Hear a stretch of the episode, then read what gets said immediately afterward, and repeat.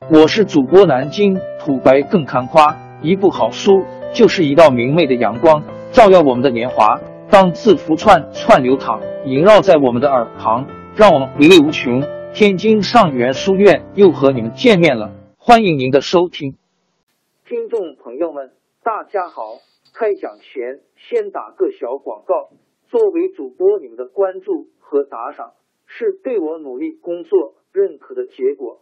谢谢听众，天津上元书院、南京土白更堪夸主播最新专辑《平化祖国华夏上下五千年》终于上线了，一部宏伟巨作。我们的祖先以伟大的创造力、强大的生命力和巨大的凝聚力，世世代代繁衍生息，历尽磨难，从远古走到现在，从蒙昧走向文明。全书共计两百八十三回。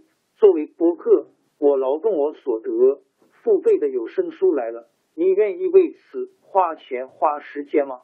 评话中华上下五千年专辑的进度更新按听众的关注和评论而定。喜马拉雅号 UID 七三二六四零二二，微信号 sh 八五七三零一四四九。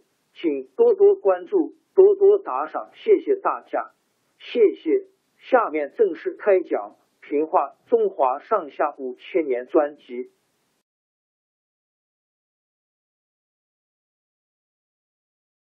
由于元世祖采取了许多发展生产的措施，元朝初期的社会经济十分繁荣。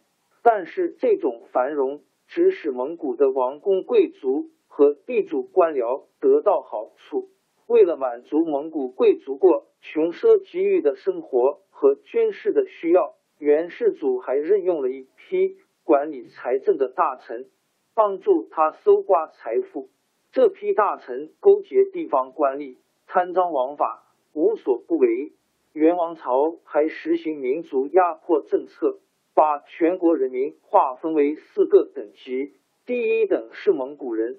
第二等叫色目人，也就是西域各族和西夏人；第三等叫汉人，就是原来在金朝统治下的汉人、契丹、女真等族人；第四等叫南人，就是原来在南宋地区的各族人民。四个等级的人政治地位和待遇不同，汉人和南人受到百般歧视，在残酷的阶级压迫和民族压迫下。各族劳动人民都过着悲惨的日子，贪污横行，冤案多得数也数不清。元世祖死后，他的孙子铁木儿即位，就是元成宗。元成宗时期，这种贪赃枉法的情况越来越严重。有一次，查出有贪污行为的官吏一万八千多人，冤案五千多件。当时在大都流行着一种戏剧。叫杂剧，一些有正义感的读书人不满官府的黑暗统治，利用杂剧的形式来揭露官场的罪恶和社会的不平现象。大都有个读书人叫关汉卿，从小喜爱音乐戏剧，会吹箫弹琴，还会唱歌跳舞。关汉卿在京城太医院当过官，可是他对医术不感兴趣。对编写剧本却特别热心。那时候演戏的人社会地位很低，关汉卿却跟他们混得挺熟。有时候他自己也上场演出，扮个角色。因为他对音乐戏剧很有研究，所以编出的戏也就格外精彩。在大都，一般贵族和普通百姓都喜欢看戏。关汉卿编的戏剧。不是为了光给贵族消闲作乐，而是常常帮百姓说话。他把看到的、听到的人民的悲惨遭遇写进他的剧本里。感天动地窦娥冤也叫窦娥冤，就是他的杰出的代表作品。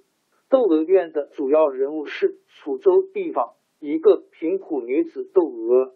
窦娥从小死了母亲，她父亲窦天章还不起债。又因为上京赶考，缺少盘费，把她卖给孤苦的蔡婆婆家做童养媳。到蔡家没两年，丈夫就害病死了，只剩了窦娥和她婆婆两人相依为命的过日子。楚州有个流氓叫张驴儿，欺负蔡家婆媳无依无靠，跟他父亲张老儿一起赖在蔡家，逼识破蔡婆婆嫁给张老儿。蔡婆婆软弱怕事，勉强答应了。张驴儿又胁迫窦娥跟他成亲。窦娥坚决拒绝，还把张驴儿痛骂了一顿。张驴儿怀恨在心。过几天，蔡婆婆害病，要窦娥做羊肚汤给她吃。张驴儿偷偷的在汤里下了毒药，想先毒死蔡婆婆，再逼使窦娥成亲。窦娥把羊肚汤端给蔡婆婆喝，蔡婆婆接过碗，忽然要呕吐，不想喝。让给张老儿喝了，张老儿中了毒，在地上翻滚了几下，就咽了气。张驴儿毒死了自己父亲，把杀人的罪名栽到窦娥身上，告到楚州衙门。楚州知府陶务因 W 是个贪赃枉法的贪官，背地里被张驴儿用钱买通了，把窦娥抓到公堂讯问。逼使他招认是他下的毒，窦娥受尽了百般拷打，痛得死去活来，还是不肯承认。